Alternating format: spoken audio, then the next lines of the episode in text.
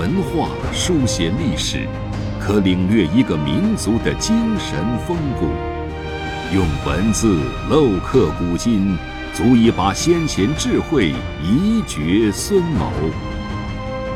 奇在，一部《群书治要》，奠定了大唐三百年辉煌；壮哉，《群书治要》续编。当助力中华民族伟大复兴。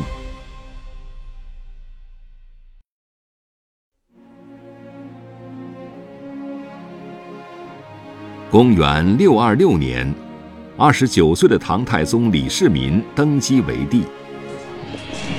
太宗十八岁，跟随父亲李渊起兵讨隋，南征北战，天纵英才。然不经学业，先王之道茫若涉海。继位之后，他广揽人才，虚心纳谏，成立弘文馆，召集天下名士共商朝政。为学习古圣先王的治国要道，太宗敕命魏征、楚亮、虞世南、萧德言等，从先秦到魏晋的经史子典籍中。以务乎正数，存乎劝诫为宗旨，选取经典六十六种，写取精华，于贞观五年编撰而成《群书治要》。太宗阅后称赞该书，使朕志志击鼓，临事不惑。又曰：“手不释卷，知风化之本，见正理之源。”由此奠定了贞观之治的理论基础。整个唐代，帝王、宰相、王公大臣无不学习此书。可惜这部资政巨著毁损于唐末战火，宋代以来罕见流传。所幸的是，其得以保存于日本，日本皇室将之视为圭臬。经言习讲不断，终于成就两朝盛世，并多次刊刻。清嘉庆年间，《群书治要》重回中土，然而知者甚少。二零零一年，习仲勋同志得览此书，为之题词“古镜今鉴”，随后有学者注译而成《群书治要考译》。二零一一年由团结出版社出版，一时轰动海内，群书治要的研究和传播由此盛行。然群书治要成书于唐代，所选典籍仅止于晋朝。盛世修典是中华民族的优良传统。补充晋朝以后历代治国理政的经验智慧，续写群书治要的绝学华章，是一项功在当代、利在千秋的文化盛事。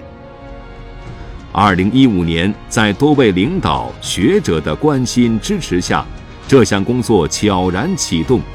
五年呕心沥血，群书治要续编终于得以问世。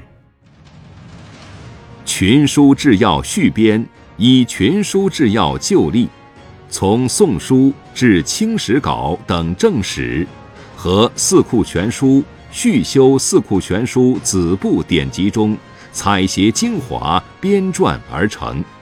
全书共五十卷，选录经典六十六种，总计六十余万字，为南北朝至清代一千五百年间。子史典籍中修齐治平的智慧精华，其取材之广博，编审之谨严，立意之深远，效仿前人，故其作用也，盖一族鉴览前古，遗绝孙谋。群书治要正序百卷，凝聚了五千年中华文化的精华。将中华文化的历史渊源、独特创造、价值理念等简要详实地表达出来。《礼记》有言：“建国军民，教学为先，弘扬《群书治要》与《群书治要》续编所阐述之伦理、道德、因果、圣贤教育，必能促成全世界永久之安定和平。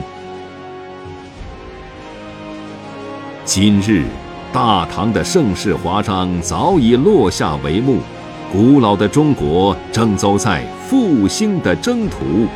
以古为镜，可以知兴替；以人为镜，可以明得失。